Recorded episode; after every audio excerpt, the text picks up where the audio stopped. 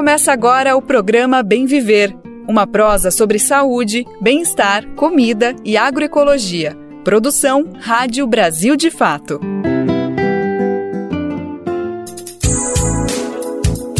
Hoje é sexta-feira, dia 28 de abril de 2023. Chegamos ao final de mais uma semana e estamos no ar com mais uma edição do nosso Bem Viver, uma produção do Brasil de Fato. Eu sou Lucas Weber e sigo com você pela próxima uma hora. Tem muita coisa boa pra gente conversar aqui no programa de hoje. Vamos falar sobre luta pela terra, direitos humanos, meio ambiente e tem música também no final do programa. Então vem comigo, vem com a gente para conferir os destaques da edição de hoje. Milícias rurais. Fazendeiros cercam famílias do MST em área destinada à reforma agrária na Bahia. Ameaças e perseguições têm sido recorrentes. De onde vem? No programa de hoje vamos conversar com o autor do livro que investiga as raízes da LGBTQIA+ fobia em lares cristãos no Brasil. Enem 2023. Hoje é o último dia para pedir isenção da taxa de inscrição.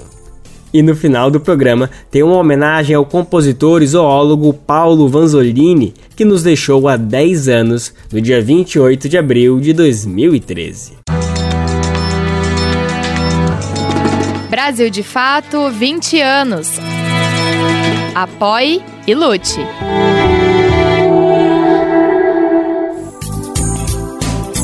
A gente está no ar com Bem Viver, sempre de segunda a sexta-feira, sempre às 11 horas da manhã na Rádio Brasil Atual 98,9 FM na Grande São Paulo. E também pela nossa rádio web no site rádio brasildefato.com.br que você pode ouvir em todo o mundo. Dá para conferir o nosso programa nos aplicativos de podcast e na rede de rádios parceiras que retransmitem o um Bem Viver de norte a sul do país. São mais de 100 emissoras e faça parte dessa rede também. Para saber como, vai em radiobrasildefato.com.br e acesse como ser uma rádio parceira. Falando nisso, manda o seu recadinho aqui pro Bem Viver, vai. Nós queremos você participando dessa prosa que não acaba aqui no rádio. Nosso e-mail é rádio, arroba e manda seu recadinho pelo WhatsApp também. O número é 11 95691 6046. Vou repetir, 11 95691 6046 programa Bem Viver, sua edição diária sobre saúde, bem-estar, comida e agroecologia. A semana que termina hoje foi movimentada no Congresso Nacional. Entre os temas que ganharam destaque em Brasília estão a aprovação do pedido de urgência para a votação do chamado PL das fake news, também teve a criação de duas CPIs. Uma delas vai investigar os atos golpistas do dia 8 de janeiro e a outra tem o MST como alvo. É uma demanda da bancada ruralista ligada ao agronegócio. Essa última comissão tem como objetivo, conforme declarado no texto do pedido, investigar o real propósito do movimento dos trabalhadores rurais sem terra, bem como os meios de financiamento. A leitura do requerimento em plenário, realizado na última quarta-feira, é apenas o início do processo de instalação da CPI. A partir de agora, começa a negociação entre os deputados para a composição da comissão. Serão 27 membros titulares e o mesmo número de suplentes. De acordo com o jornal Folha de São Paulo, um dos parlamentares mais cotados para assumir a relatoria da CPI é Ricardo Salles, do PL de São Paulo. nome bem conhecido, né? Salles é ex-ministro do Meio Ambiente, o ministro da boiada, e é acusado de cometer crimes ambientais. A presidência pode ficar nas mãos do deputado Tenente Coronel Zuco, do Republicanos do Rio Grande do Sul. Os motivos para a criação da CPI do MST são contestados pelo movimento, que alega se tratar de perseguição política. O MST teve ampla participação na campanha que elegeu o presidente Lula e tem reforçado as ações em defesa da reforma agrária no país. Para Séries Hadid, integrante da direção nacional do MST, não existe um fato concreto para a instalação da CPI. Ela conversou sobre o assunto com a jornalista Emília Bisotto e a gente vai conferir agora essa conversa das duas. Séries, para começar a nossa conversa, Conta pra gente como que o movimento recebe essa informação e de que forma pretende se posicionar diante da instalação da CPI? Bom, essa não é a primeira vez que a gente sofre esse tipo de ataque e de tentativa de nos criminalizar por meio de uma CPI. Na verdade, na história do MST, essa já é a quinta CPI pela qual a gente está passando. E essa, esse rumor de que é, a CPI poderia ser instalada já vinha crescente, muito fomentado pela bancada ruralista, mas também por parlamentares e é, pelos seus comuns da extrema-direita, especialmente a partir do final do mês de março e abril. Então, a gente recebe ela com com a, a, a, lucidez de que é uma CPI sem fato, né, sem objeto determinado, sem um fato concreto para que ela possa ser instituída e efetivamente para que ela aconteça, mas entendemos que isso é parte dessa disputa de narrativas, dessa disputa por dentro do, do aparato do Estado brasileiro e que foi recebida pelo presidente Arthur Lira como uma possibilidade também de colocar um contrapeso nas relações políticas por dentro do Congresso. Então a gente entende que é uma disputa que está para além do interesse em se entender o que de fato acontece, quem é o MST, é o que nós nos propomos, mas que também é, joga peso na correlação de forças é, entre o governo e a sua base parlamentar.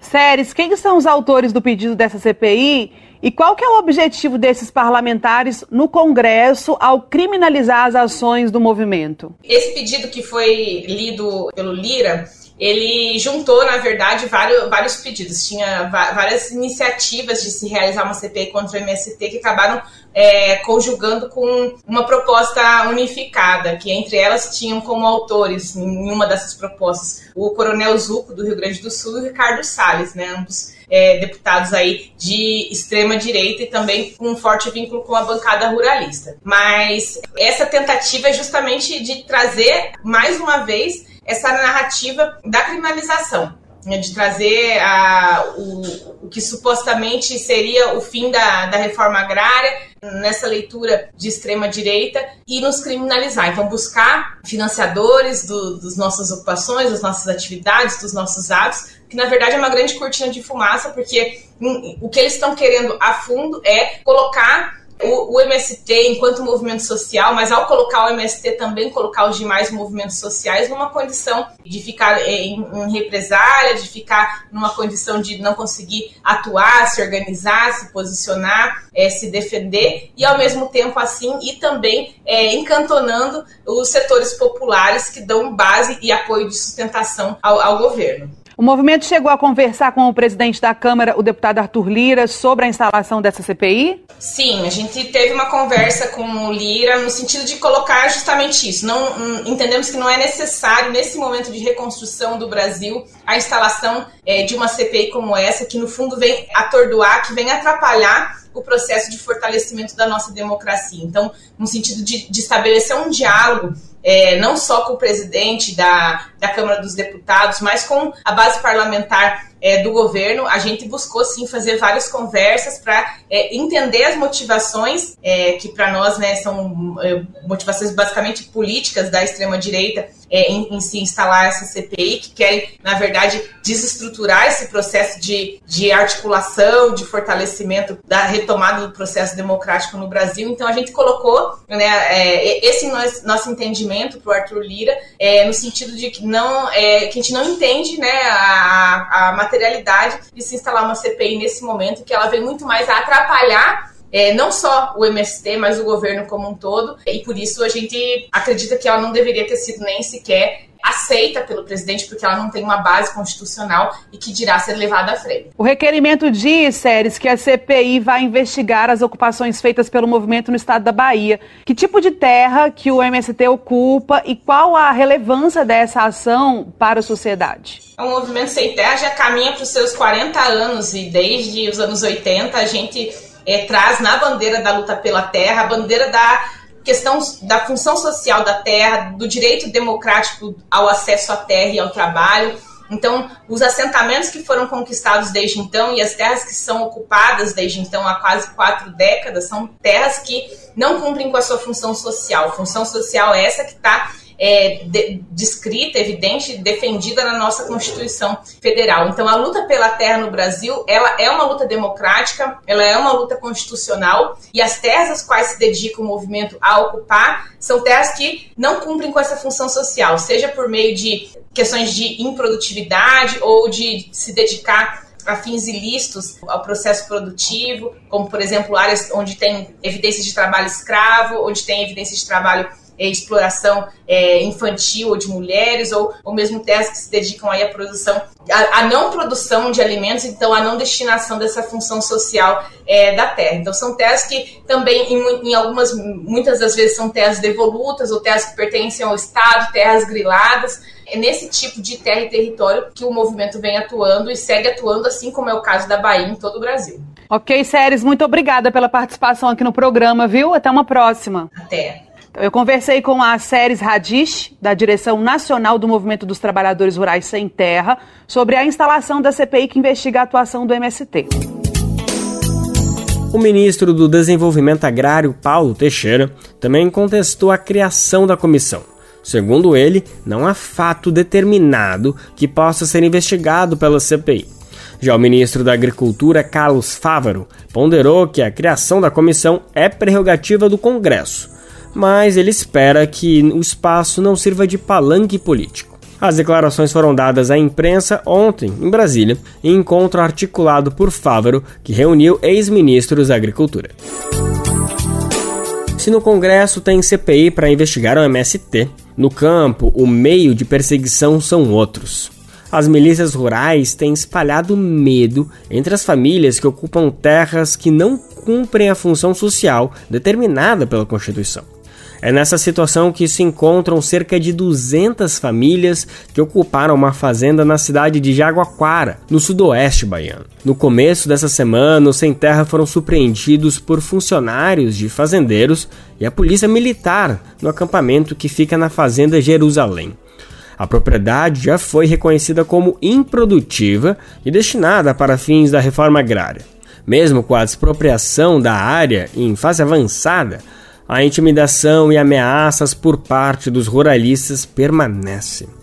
A gente vai saber mais detalhes agora na reportagem com o Murilo Pajola. Fazendeiros da Bahia têm espalhado medo entre mais de 200 famílias do MST. Elas montaram um acampamento em uma fazenda já designada para reforma agrária no município de Jaguaquara, no sudoeste baiano. A ocupação é parte da Jornada Nacional de Luta em Defesa da Reforma Agrária. Na última segunda, dia 24, centenas de proprietários de terra da região levaram seus funcionários e a Polícia Militar do Estado até a entrada da ocupação. Após horas de conversa com a PM e a Polícia Rodoviária Federal, o grupo deixou o local sem provocar conflito. Uma pessoa acampada no local relatou ao Brasil de Fato o clima do acampamento. O nome não será revelado por haver possibilidade de retaliação. O clima é de muita apreensão, porque são milicianos armados que, de certa forma, estão a mandato dos fazendeiros, que muitas das vezes não são os próprios fazendeiros que vêm, e pagam ali né, milícias para poder estar é, amedrontando as famílias no campo. O responsável por convocar o grupo foi Luiz Joaquim. Ele lidera o chamado movimento Invasão Zero. Na data da ocupação, no domingo, dia 23, uma mensagem atribuída a Joaquim circulou em grupos virtuais de proprietários rurais do sul da Bahia. Em áudio obtido pelo Brasil de Fato e distribuído pelo WhatsApp, ele afirmou que o batalhão de polícia de Jequié, no sudoeste baiano, estava sendo mobilizado. O batalhão de Jequié de polícia está sendo mobilizado junto com produtores para amanhã de manhã fazer a retirada do, dos invasores. Essa é o planejamento que está sendo montado. Peço a vocês que fiquem alerta, não postem bobagem nos grupos. Depois dessas mensagens, a pessoa que participa da ocupação diz que mais de 100 caminhonetes foram até a entrada do acampamento. O Brasil de Fato perguntou a Luiz Joaquim se o movimento liderado por ele pretendia expulsar as famílias sem terra da área destinada à reforma agrária. Além disso, ele foi questionado se houve formação de milícia na atuação. Como o áudio do fazendeiro sugere a participação da PM na tentativa de expulsão, A reportagem pediu também posicionamento à Polícia Militar da Bahia. Se houver resposta, ela será publicada na versão online desta matéria no site brasildefato.com.br. A ABRA, Associação Brasileira de Reforma Agrária, condena esse e outros episódios de violência no campo protagonizados por grandes proprietários de terra. Para Yamila Goldfarb, integrante da ABRA, as ocupações de terras jamais devem justificar o uso de violência contra os camponeses. Então, quando os fazendeiros se organizam para gerar um tensionamento desses, eles sim estão fazendo algo ilegal. Porque eles não estão alertando o Estado, eles estão querendo fazer justiça com as próprias mãos a partir de preceitos que a gente pode considerar que são inclusive imorais. A direção nacional do MST já afirmou ao Brasil de Fato que o país vive um momento de ascensão de milícias rurais. A Bahia, onde atua o movimento ruralista Invasão Zero, liderado por Luiz Joaquim, é considerado o estado onde essas milícias atuam de maneira mais explícita. A área alvo de disputa está registrada sob o nome de Fazenda Jerusalém e tem o tamanho equivalente a 1.800 campos de futebol. O local está a 350 quilômetros a sudoeste de Salvador, Desde domingo, os Sem Terra rebatizaram o local de acampamento Rosimeire Conceição. A pessoa acampada que conversou com o Brasil de Fato relata as características do local e a proposta de ocupação. Uma área 100% improdutiva.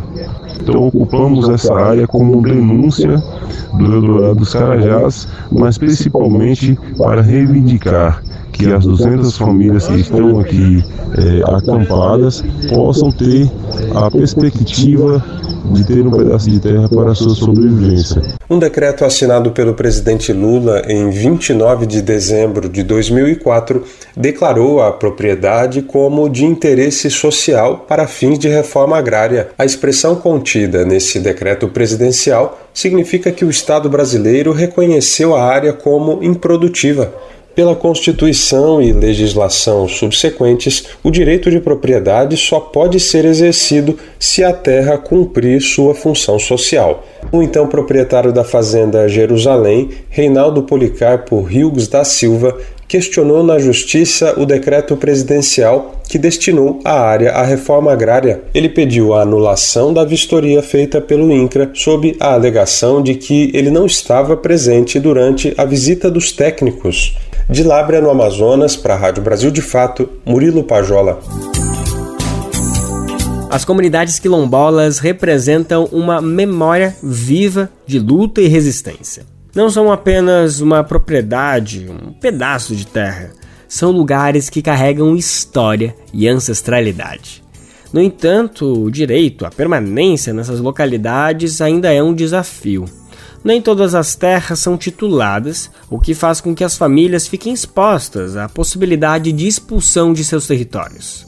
Foi isso que aconteceu em Alcântara, no Maranhão, com a construção do centro de lançamento de foguetes da Força Aérea Brasileira. Mais de 300 famílias foram removidas da região para que o projeto fosse construído na década de 80 durante a ditadura militar. Vai vendo. Até hoje, as comunidades denunciam os impactos e reivindicam a reparação.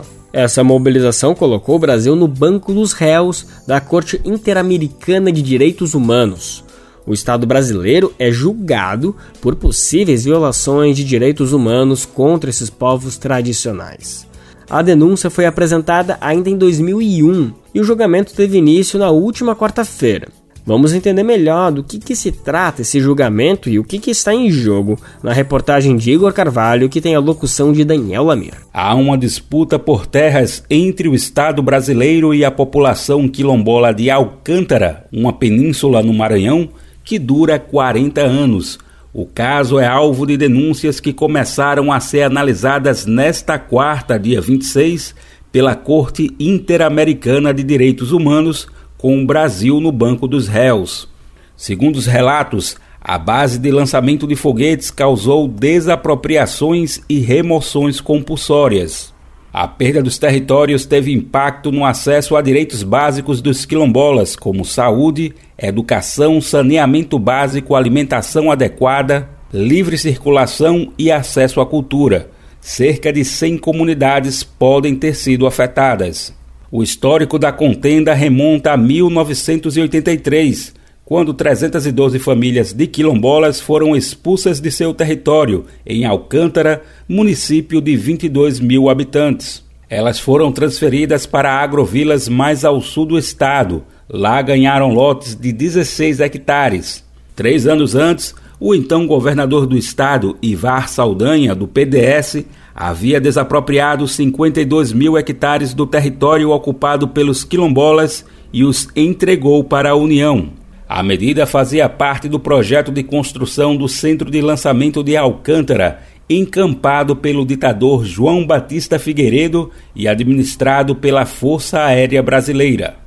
Os quilombolas expulsos de seus territórios foram transportados para agrovilas localizadas no interior do estado, em uma região coberta por areia e de solo estéril. Nos quilombos, a pesca garantia o sustento da comunidade e ditava a dinâmica de organização do local, em 1991, o ex-presidente Fernando Collor desapropriou mais 10 mil hectares de Alcântara para a construção do centro de lançamento, totalizando 62 mil hectares. Já no ano de 2008, o jogo virou em favor das famílias quilombolas. Um relatório elaborado pelo INCRA garantiu 78 mil hectares da região para as comunidades quilombolas e limitou o espaço da base aérea a 8 mil hectares. Em 2010, no governo do ex-presidente Luiz Inácio Lula da Silva, o Estado reivindicou outros 12 mil hectares na área costeira de Alcântara. A nova aquisição nunca foi confirmada, mas as 792 famílias de quilombolas da região vivem desde então com medo dessa possibilidade em março de 2019, Brasil e Estados Unidos firmaram um contrato que garante aos estadunidenses o direito de explorar a base de Alcântara. O acordo prevê salvaguardas tecnológicas e permite o lançamento de foguetes e satélites na região. A possibilidade de ampliação da área do centro, que hoje é de 8 mil hectares, está prevista no documento.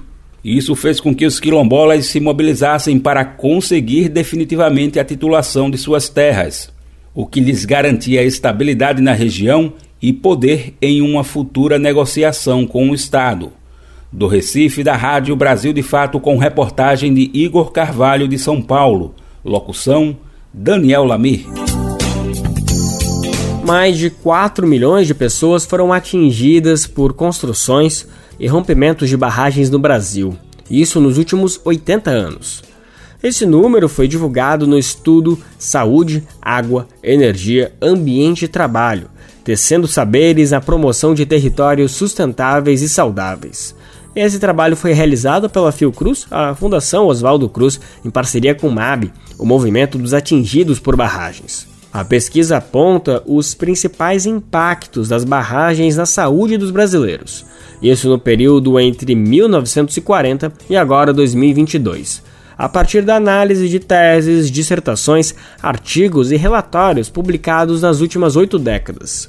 Segundo o estudo, esses empreendimentos têm sido responsáveis por uma série de violações de direitos humanos das populações atingidas, como o direito à moradia, quando moradores foram forçados a abandonarem suas casas para a instalação de dezenas de usinas hidrelétricas no período dos últimos governos militares. No caso do rompimento da barragem de Mariana em 2015 e em Brumadinho em 2019, ambas em Minas Gerais, a pesquisa aponta que houve violação do direito à vida das populações locais o estado do Pará obteve o maior número de publicações citadas no estudo, graças à construção da usina hidrelétrica Belo Monte na cidade de Altamira na década passada.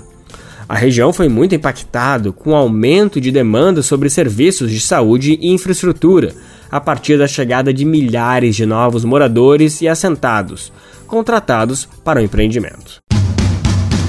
Quer saber onde encontrar livros bons, baratos e com conteúdos que te ajudam a entender a situação atual do Brasil e do mundo? Na Expressão Popular. Lá você encontra obras sobre marxismo, agroecologia, educação popular, literatura e muito mais. Com os livros da Expressão Popular, você se fortalece para a batalha das ideias e para a construção de um mundo melhor. Para saber mais sobre o acervo dessa editora popular, acesse o site expressãopopular.com.br ou faça uma visita à na Rua Abolição 201, próximo ao metrô Anhangabaú, em São Paulo. Editora Expressão Popular. Recadinho importante. Hoje, a Receita Federal paga um lote residual do Imposto de Renda de 2022. Ai, que meu nome esteja aí, por favor. O pagamento segue uma ordem de prioridade e vale para quem caiu na malha fina ou teve alguma pendência com o órgão.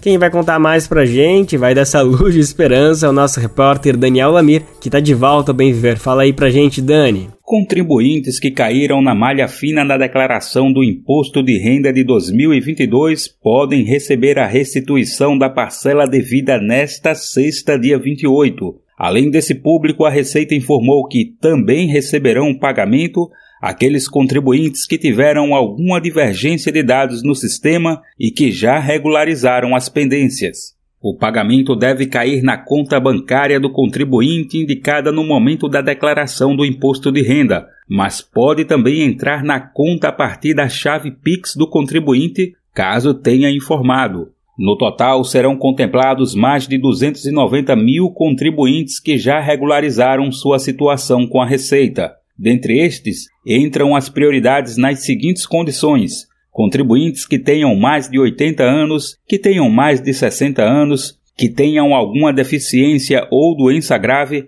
além de contribuintes que vivem com a maior renda proveniente do magistério. Para saber se está na lista de contemplados, o contribuinte deve acessar o site da Receita Federal e clicar na aba Meu Imposto de Renda. Na sequência, para visualizar o resultado da consulta, o contribuinte deverá inserir o número do seu CPF e a data de nascimento. Os contribuintes também podem consultar sua situação pelo aplicativo da Receita Federal disponível para download em sistemas Android e Apple. Caso o contribuinte não verifique seu nome na lista, deverá entrar no Centro Virtual de Atendimento ao Contribuinte e emitir seu extrato. Caso haja pendências, o contribuinte deverá enviar uma declaração retificadora e aguardar o retorno da Receita Federal. Da Rádio Brasil de Fato, com reportagem de Mariana Lemos de São Paulo. Locução: Daniel Lamir. Agora no Bem Viver a gente vai falar de uma conversa que, olha, ela é emocionante, viu? Já tô falando para se preparar, pegar um lenço por aí, porque olha só, o papo é forte. Bom, para começar é importante a gente relembrar o contexto. Como todo mundo sabe, infelizmente, o Brasil é um dos países mais perigosos do mundo para pessoas LGBTQIA, como é amplamente provado por dados, estudos, pesquisas, o relato das pessoas. Aqui no Bem Viver a gente está comprometido, isso todo mundo sabe, em atuar ativamente para combater esse cenário que não condiz com a população brasileira, não é algo nosso, do povo brasileiro. E para isso, algo importante é entender a origem, da onde vem, qual é a raiz dessa LGBTQIA fobia. Um livro lançado recentemente revela que esse ciclo de exclusão e marginalização começa em casa e está muito presente nos lares cristãos brasileiros. A gente está falando do livro Semente de Vida: Rejeição e Aceitação de Filhos, Filhas e Filhos LGBTIA, em lares cristãos. A obra nasceu de um estudo que juntou especialistas e ativistas em torno de um intenso processo de escuta. O trabalho reúne histórias de filhos, filhas e filhos, mas também de pais, mães, cuidadores e cuidadoras, nossa repórter Nara Lacerda conversou com duas pessoas diretamente responsáveis por essa obra.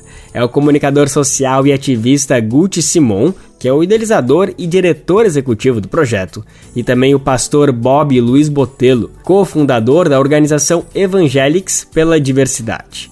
A gente convida a nossa audiência, todo mundo que tá em casa, por favor, aumenta o rádio que esse papo é fundamental, essencial e olha, tô prometendo, é emocionante, vale muito a pena aumentar o volume, colar no rádio e conferir agora esse papo. Bom, antes de tudo, obrigada por estarem aqui conosco, Gucci e Bob, fazendo essa conversa que é ao mesmo tempo tão importante, mas tão sensível, tão delicada, né? Valeu, viu, Gucci? A gente que agradece, é, Nara, um prazer enorme estar aqui. Bom, bom dia, uma boa tarde, uma boa noite para todo mundo que está nos escutando. Deixa eu só agradecer o Bob também para o Bob dar esse oi. Bob, obrigada também, valeu. Oi, Nara, pessoal do Brasil de Fato. Que privilégio. Muito obrigado por abrirem a porta e deixarem a gente entrar para tomar esse café. A gente sabe que é um tema é, complexo, então a gente está muito feliz de poder ter essa oportunidade de falar um pouquinho sobre essa semente de vida. Gucci, eu vou começar pelo Gucci, porque eu quero entender, é, a partir do idealizador dessa ideia, desse projeto, como é que foi que isso surgiu e atravessou não só você, porque a equipe é enorme, né, de pessoas envolvidas. É, sim, Nara, graças a Deus eu tive a honra de, nessa caminhada, encontrar muita gente incrível. É, e acho que o ponto de partida, não só para mim, mas como para todas essas pessoas, é, vem das nossas próprias quedas, né? Todas essas pessoas que estão no livro de alguma forma representada ou que foram escutadas, né, durante essa pesquisa, já foram crianças um dia, já foram adolescentes, né, LGBT e já tiveram experiências, né, tanto experiências é, ruins é, de é, não pertencimento, de tem alguma coisa errada comigo, essas dores que acabam nos acompanhando, né, de desajuste, é, que acabam nos acompanhando a vida inteira. É, então, com, com certeza, é, vem muito da no, das nossas próprias memórias, mas também vem muito do fato das, das quedas de outras pessoas que a gente viu ao redor ao longo dessa, dessa jornada também, como um cidadão, como uma pessoa LGBT, né? E como alguém que vai é, apoiando outros LGBTs e vai, assim, é, tentando recuperar um pouco ou trazer um pouco de dignidade, de carinho, de, de paz mesmo para quem vem sofrendo tanto, né, ao longo da vida. E Guti, explica para a gente é, qual é a estrutura desse do livro, né? Porque para contar todas essas histórias, que são histórias sensíveis, delicadas, até dramáticas, muitas vezes de violência, inclusive psicológica, inclusive abusos. Como é que o, o livro está estruturado para trazer essas histórias? O que é que a gente vai encontrar no Semente de Vida? É, o livro é um mergulho, né, para a gente investigar de uma forma muito cuidadosa e corajosa esse tema tão complexo, né? Então a gente foi olhar para o que acontecia dentro desses lares cristãos, entender essa relação entre pais, mães, pessoas cuidadoras cristãs e os filhos, filhas, e esse processo de revelação, né, onde tantos sentimentos controversos estão envolvidos, né?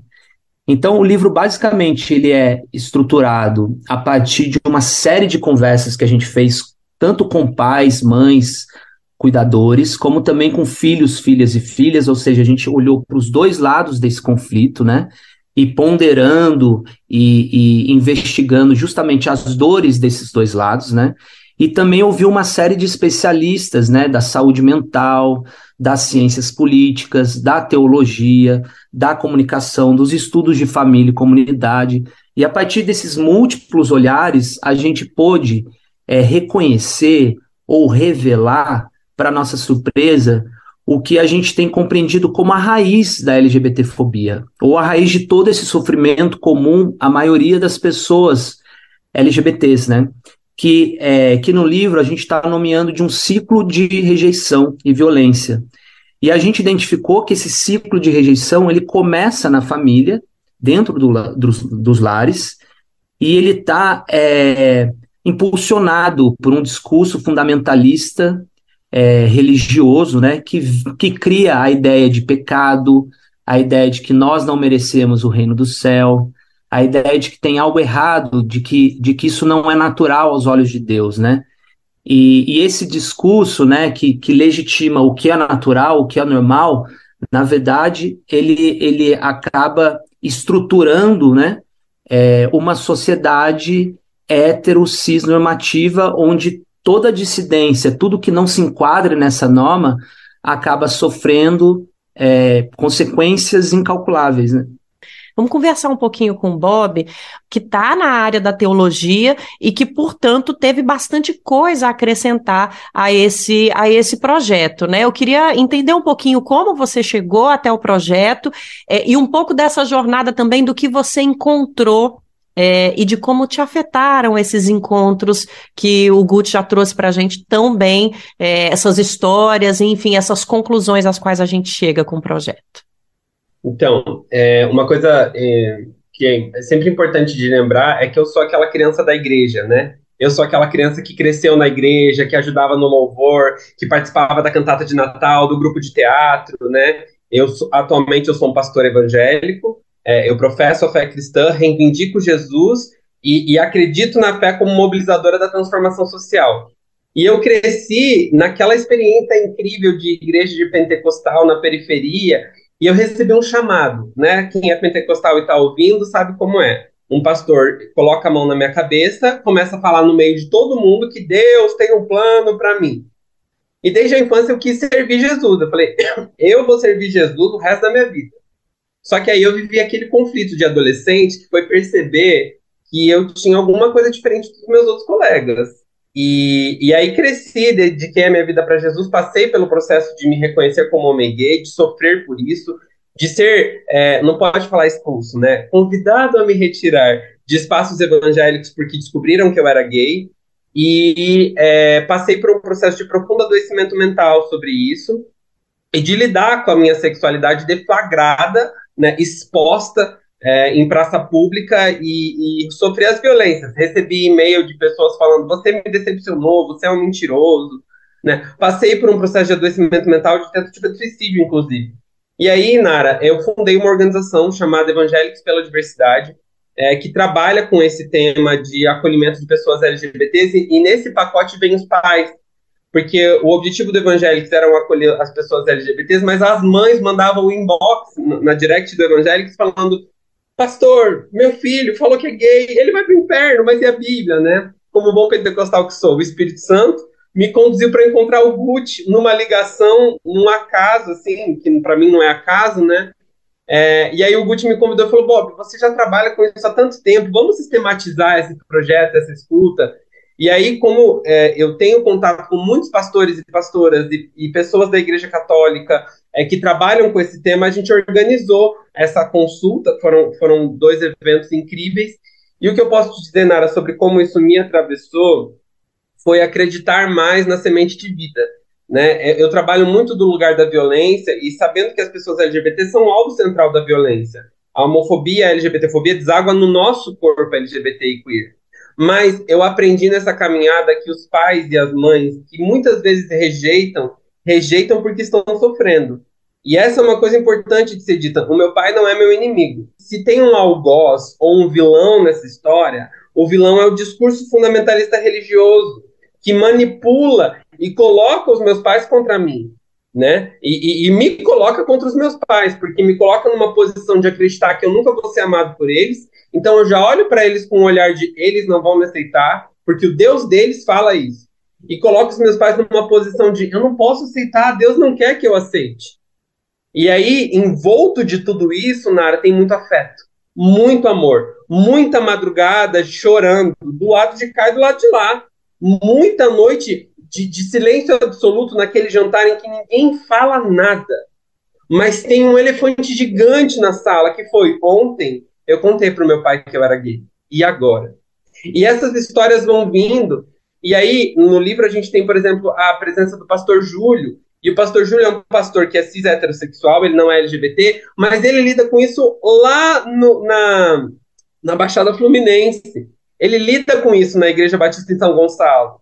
E aí ele, ele fala assim: Bob, eu quero compartilhar sobre isso também. E aí tem a Silvia Creus, que ela é catequista na Igreja Católica Apostólica Romana, e a filha dela é lésbica. E ela chegou para o padre e falou: Padre, a minha filha é lésbica e eu não vou rejeitá-la. Então estou entregando a catequese. E aí o padre falou: Por que entregando a catequese? E aí ela falou: Pode? E essas disrupções, Nara, mostram para gente que existe uma semente de afeto e de potência. E o livro nos ajuda a sistematizar, primeiro, o problema e o cenário. Então, é, eu sou da parte pastoral, da parte teológica, mas o Gucci é um ativista do terceiro setor com muita experiência. E aí o Gucci é, me ensinou, inclusive, a trazer dados, né? A gente fez, fez pesquisa com dados é, de institutos oficiais, é, até dados do Instituto do Google, assim, foi incrível, assim. E aí a gente primeiro mostrou esse cenário complexo, difícil, mostramos as disputas no campo cristão, as falas institucionais de igrejas grandes, né, igreja católica, as igrejas é, mais proeminentes na cena é, evangélica, mas aí depois a gente vai para um lugar, Nara, que é o lugar de falar assim, isso não é o fim. Ah, ok, estamos num cenário de terra arrasada. O Brasil é o país que mais mata pessoas trans no mundo, o Brasil também é, um, é o país que mais acessa pornografia LGBT no mundo, temos um problema aqui. Mas nós também temos sementes plantadas nessa terra arrasada.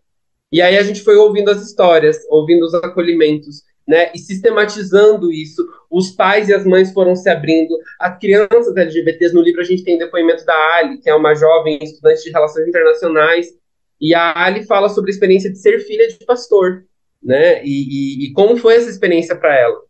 O Guti, vou voltar a falar com você, porque nessa fala do Bob, eu, eu, achei incrível que ele falou bastante da semente, da semente, porque eu queria conversar um pouco também sobre essa ideia de título, semente de vida, é, e, e, e que, que parte desse processo para você simboliza esse processo. Você olha e fala, nossa, olha isso aqui, é, é, é nisso aqui que a gente está caminhando e é para é esse objetivo que a gente quer ir.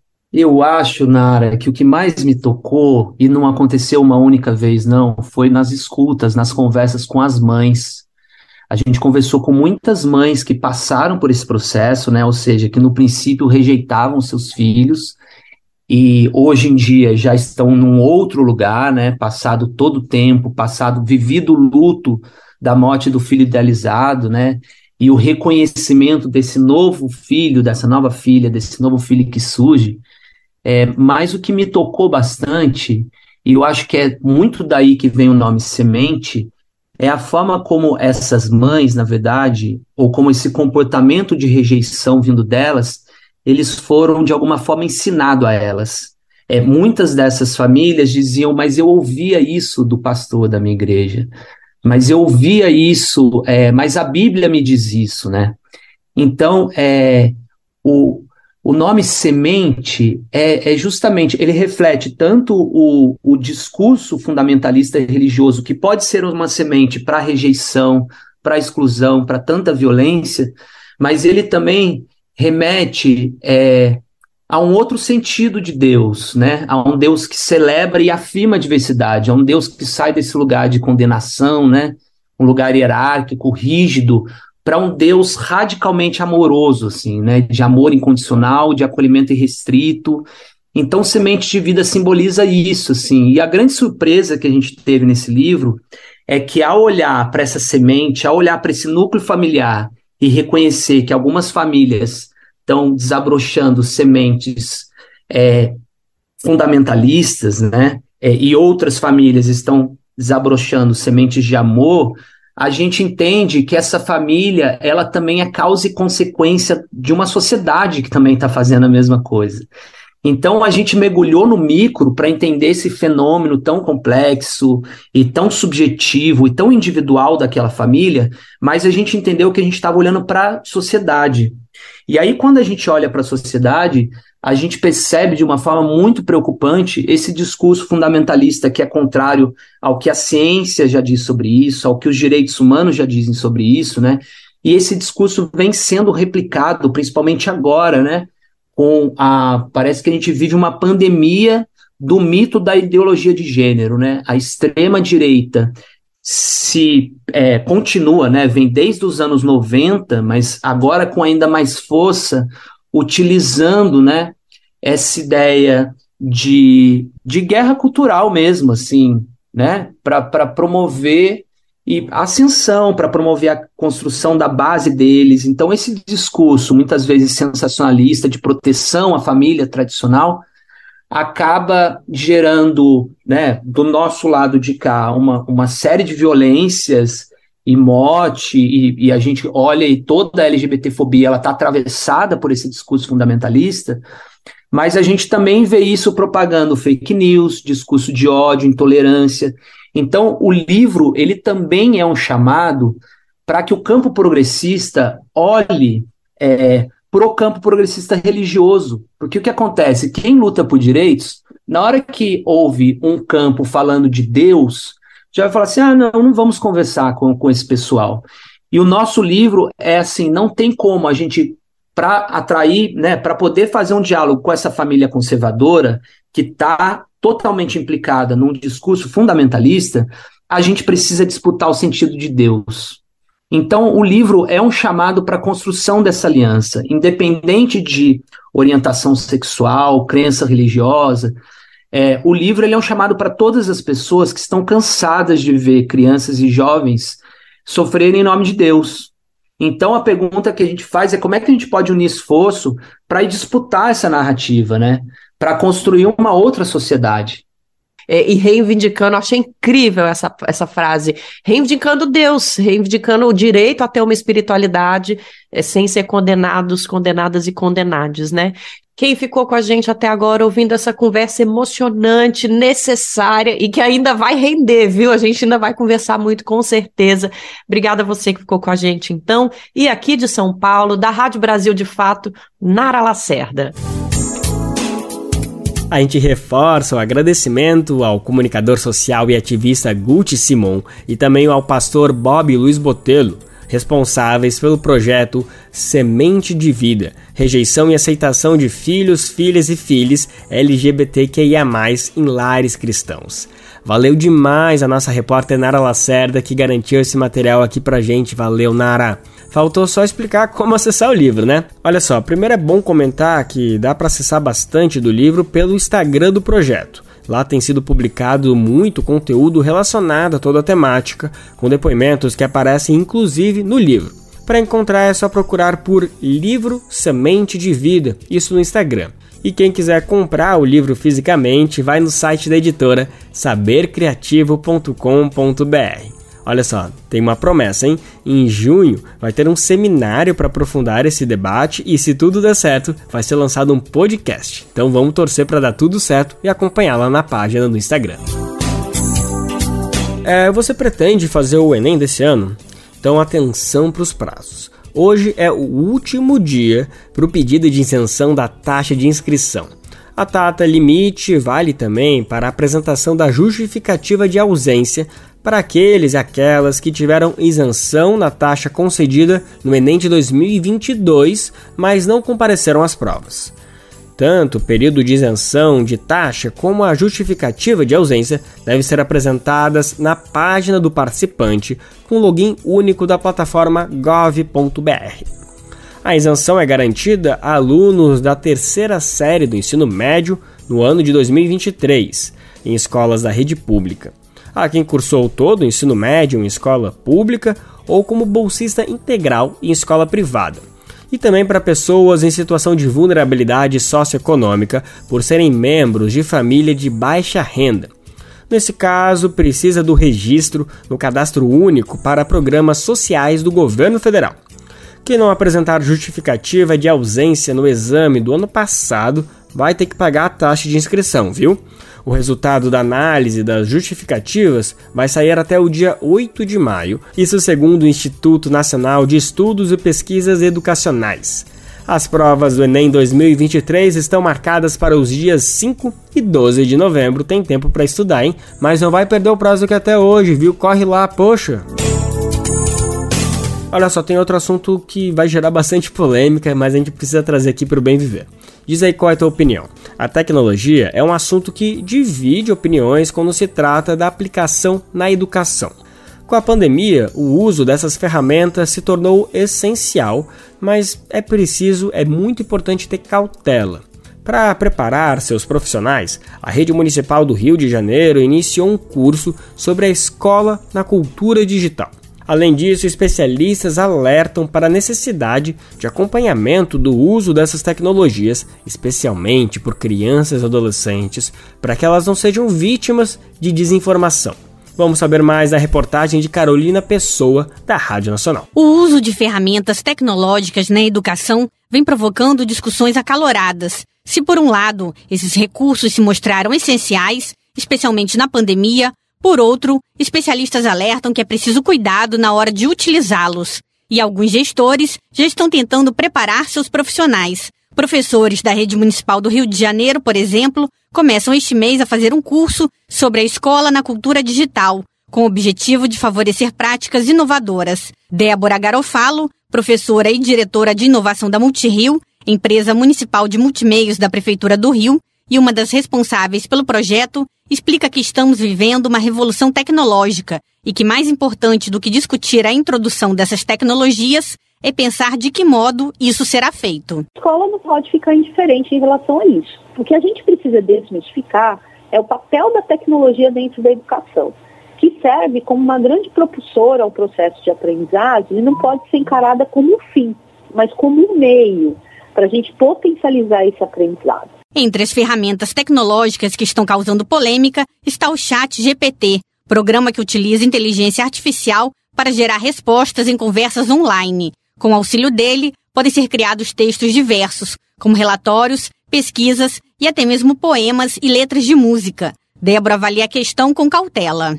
Use com cuidado. O professor também é uma pessoa que precisa experimentar, precisa conhecer, né? E mostrar a potencialidade para os estudantes para que essa ferramenta não seja absorvida de uma maneira incorreta. E aí eu vou dar um exemplo, né? Ao invés do aluno fazer uma produção intelectual, deixar essa ferramenta que tem uma grande facilidade para fazer essa produção intelectual. Então, assim, eu acho que vai ser difícil proibir, né? Quanto mais se proíbe, mais se tem vontade de utilizar. Mas é mostrar caminhos assertivos na educação.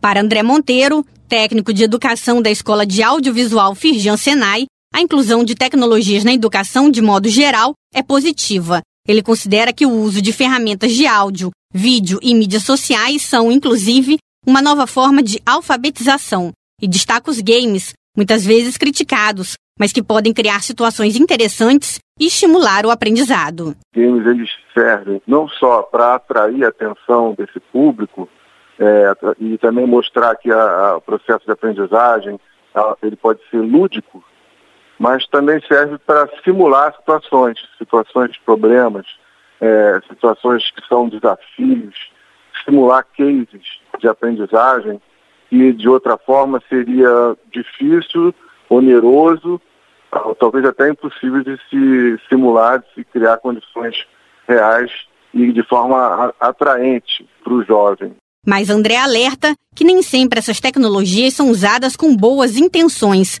Por isso, é preciso acompanhar de perto o uso, especialmente por crianças e adolescentes, para que eles não sejam seduzidos por discursos perigosos e fake news. Quer dizer, é, é o ser humano, é o professor, o instrutor, é aquele é, intelectual, cientista que está ali pesquisando sobre aquela tecnologia, ele pode apontar a melhor forma de aproveitar essa tecnologia.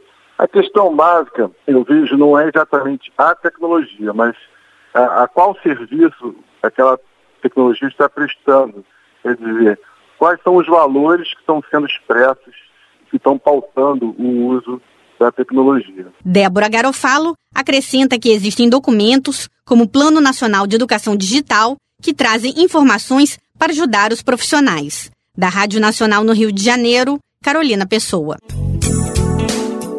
Pois é, no ambiente digital tem de tudo inclusive pessoas cometendo crimes, abertamente. Um exemplo é o tráfico de animais. Anúncios de comercialização ilegal estão espalhados na rede de forma aberta.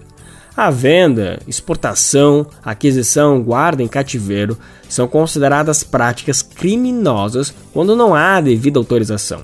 E olha isso, o Facebook é uma das plataformas onde essas negociações acontecem sem nenhum impedimento, como se não fosse nada, tá tudo aberto em qualquer página, em qualquer grupo. A rede social chegou a ser multada pelo IBAMA, isso em julho do ano passado. O relatório de fiscalização veio a público recentemente por meio da Lei de Acesso à Informação. No documento, o Ibama disse que o Facebook deixou de combater intencionalmente esse comércio ilegal. Quem vai contar melhor essa história é o nosso repórter Douglas Matos. No dia 1 de julho de 2022, o Ibama, o Instituto Brasileiro do Meio Ambiente e dos Recursos Naturais Renováveis, aplicou uma multa de mais de 10 milhões de reais no Facebook por permitir a venda de animais silvestres nativos sem devida permissão, licença ou autorização de autoridade competente. Agora, via Lei de Acesso à Informação divulgada pelo coletivo Fiquem Sabendo, o governo liberou o teor da infração. Na multa, o Ibama classifica como significativa a consequência do delito do Facebook para o meio ambiente e para a saúde pública, e o órgão determina ainda que a motivação foi intencional um levantamento feito pela Rentas, que é a Rede Nacional de Combate ao Tráfico de Animais Silvestres, citado no relatório da multa, revelou que nos anos de 2020 e 2021, mais de 2.200 animais de espécies de fauna silvestre nativa e 410 animais de fauna silvestre exótica foram expostos para venda nas plataformas do Facebook e do WhatsApp. No relatório de fiscalização, o IBAMA explica que a plataforma possibilita que compradores acessem traficantes em diferentes partes do país.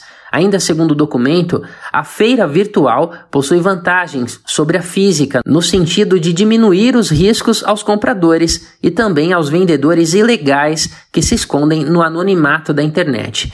No mesmo levantamento, a Renktas calcula que aproximadamente 10 milhões de mensagens são trocadas todos os dias em grupos de WhatsApp destinados à comercialização de animais silvestres. No Facebook, por exemplo, a quantidade de anúncios era tão grande que o Ibama desistiu de autuar os autores e focou na rede social. No entendimento do Instituto, ainda que a plataforma busque se eximir de responsabilidade, ela acaba atuando como alguém que oferece o local com as condições e a segurança ideais para que o crime ocorra. De São Paulo, da Rádio Brasil de Fato, com reportagem de Igor Carvalho. Locução: Douglas Matos. Programa Bem Viver. De noite eu rondo a cidade ali procurar sem encontrar. No meio de olhares espio. É bem provável que você conheça essa música e essa voz. O nome dela é Honda e quem está cantando é Maria Bethânia. Mas sabe quem é o compositor?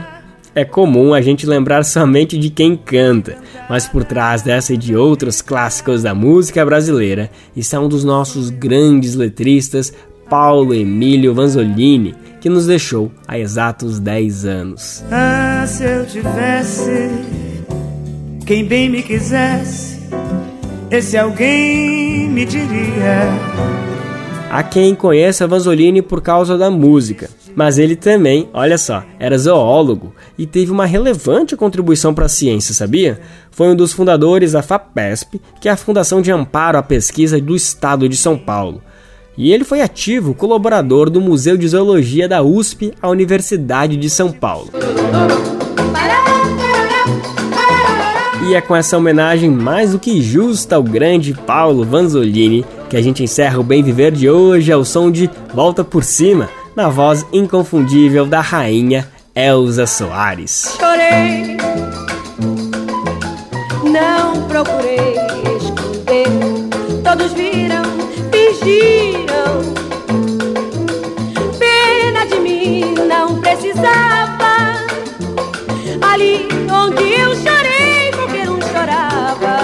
Tamo de volta na segunda-feira, te esperando, viu? É feriado, mas conta com a gente, conta com o Bem Viver, conta com o Brasil de fato que a gente vai estar tá aqui, ó, esquentando a cadeira para tu sentar no nosso lado e acompanhar mais uma edição inédita do nosso programa. Levanta, sacode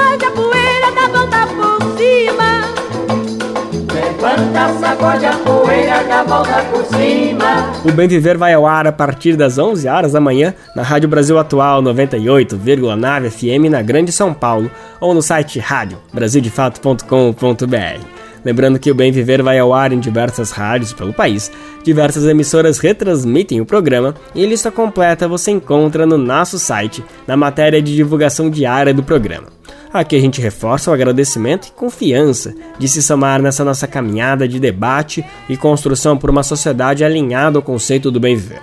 Muito obrigado por estarem com a gente. Vamos nessa que tem muito pela frente. O Bem Viver também fica disponível como podcast no Spotify, Deezer, iTunes e Google Podcast.